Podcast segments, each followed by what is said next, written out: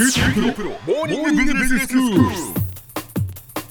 日の講師はグロービス経営大学院の芹沢総一郎先生ですよろしくお願いしますよろしくお願いします。えー、芹沢先生今日初登場でございますので簡単に自己紹介お願いしますはい、皆さんおはようございます。えーグロービス経営大学院の芹沢です。今私はですね、グロービス経営大学院で、えー組織論とか、えーリーダーシップ論について、えー教えております。はいグロービスの学校の立ち上げから参画しまして、二十数年ですかね、バブルが崩壊してから日本の企業の変革とか人材育成ですね。この辺のずっとお手伝いをさせていただいて今もそういう仕事をメインにやってきてます。はいで先生その組織論それからリーダーシップ論を、えー教えていらっしゃるわけですが、はい。今日からどういうお話をしていただけるんでしょうか？はい、あのー今ですね、まあ、日本を取り巻く企業を取り巻く状況ってのはものすごい変化が激しいわけですね。え。その変化に対応できる組織とは、まあ、どうあるべきかというところが、えーと非常にですね今あ議論になってまして、うん。えーやっぱ変化してるっていう状況なんですね。はい。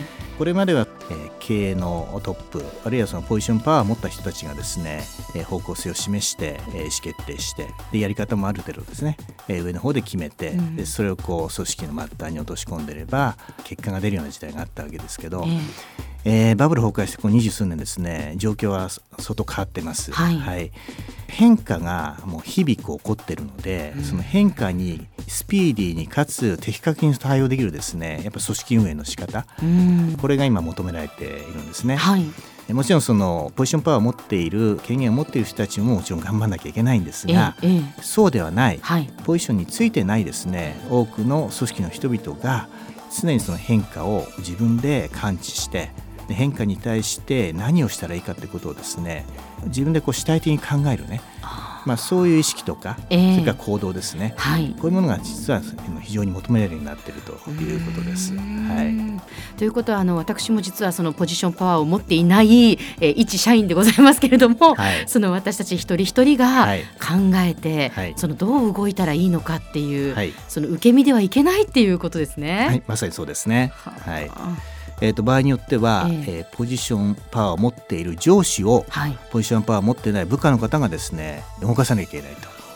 こういう状況もものすごい今増えてるんですね。なるほど、はい、考えたことがありませんでしたがでも下から上を動かすっていうそれをどんどんやっていいんですね。はい、それをやらなければいけないというこういう時代になってきてます。はい。でもどうやってやったらいいのかというやり方さえわからないので、はい。それをじゃあ先生が今回から教えていただけるということですね。そうですね。はい。まあ、今日はじゃあ1回目ですので、はい、はい。えーっと実は今ですね大学院でパワーと影響力というあの授業を私担当してます。えええーまあ、どういうことをやるかっていうとですね、えーまあ、人の持っているそのパワーを使って、まあ、他人に影響を与えてえー他人を動かすとそれによって自分の目的を果たす、まあ、その方法論をですねええ勉強する、まあ、そういう授業なんですがはい。パワーというふうに聞くとですね皆さんどういうものをご想像されますか、パワーというと、はい。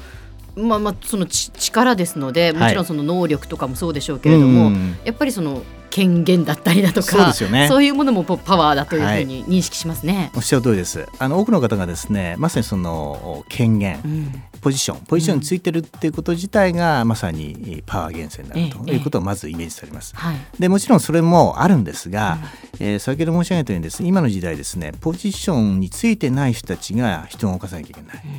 じゃあその時にじゃあパワーって何なのか。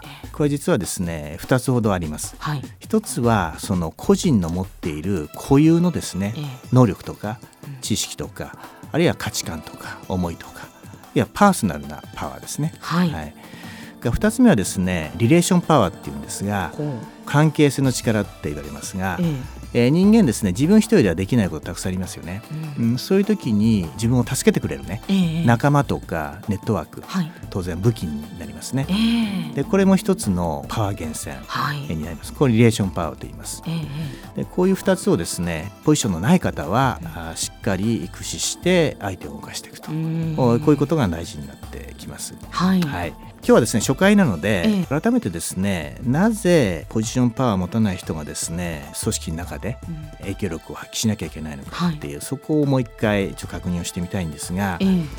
あの皆さんのダーウィンの進化論っていうのをお聞きになったことあると思うんですが、ええ。えダーウィンはですね強い種が必ずしも生き残れるわけじゃないと。環境に的確に対応できた種がの生き残れると。はい。いやその適応力対応力がすごい大事になってきますよね。で企業も全く同じことが言えて日々ですね変化が起こっている。それに対して対応しなきゃいけない。対応するためにはその組織内部でのですねこうイレギュラーなね対応やり取りあるいは働きかけっていうのがもう不可欠になってくるわけですよね。はい。はい、でこれというのはその上司部下の縦の関係だけでは解決できないようなコミュニケーションとか対応が不可欠になってくると。うん。これが一つポイントなんですね。はい二つ目はですねその変化っていうのはじゃあどこで起こってるかということを、えーまさに現場で起こってるわけです。はい、お客さんの思考が変わってきてるとか,、ええ競争相手の戦い方が変わってきてるとか、一番その変化を本来分かってるのは現場で働いてる人なんですね。すなわちポジションパワーを持っている人からは遠いところで変化が起こっているということです。はいはいそうしますとその変化に対してスピーディーうん。にかつ的確に対応するためには、えポジションパワーを持っている権限を持っている人にですね頼っていてはですね対応しきれないっていう状況があるんですよね。自分たちがこう変化を感じているのなら、はい。それをやはりこう伝えないといけないですよね。その通りです。まさにそういうポジションについてない人たちが主体的に起点になって組織の周りの場合によっては上司えー他の分の人を動かしていくというですねこういう意識動き方がものすごい大事になってきてる。これがパワーと影響力っていうものをあのポジションパワーを持ってない人たちだからこそうんしっかり学ぶ必要があるっていうその背景だということですね。はい。はい。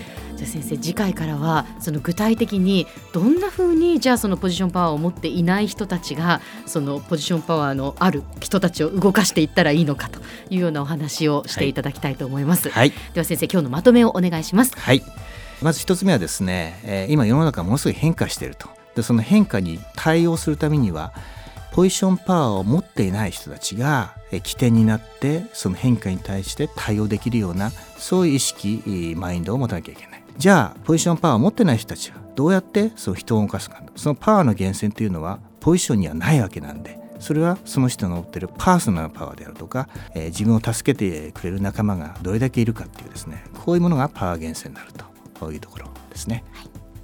今日の講師はグロービス経営大学院の芹沢宗一郎先生でした。どうもありがとうございました。ありがとうございました。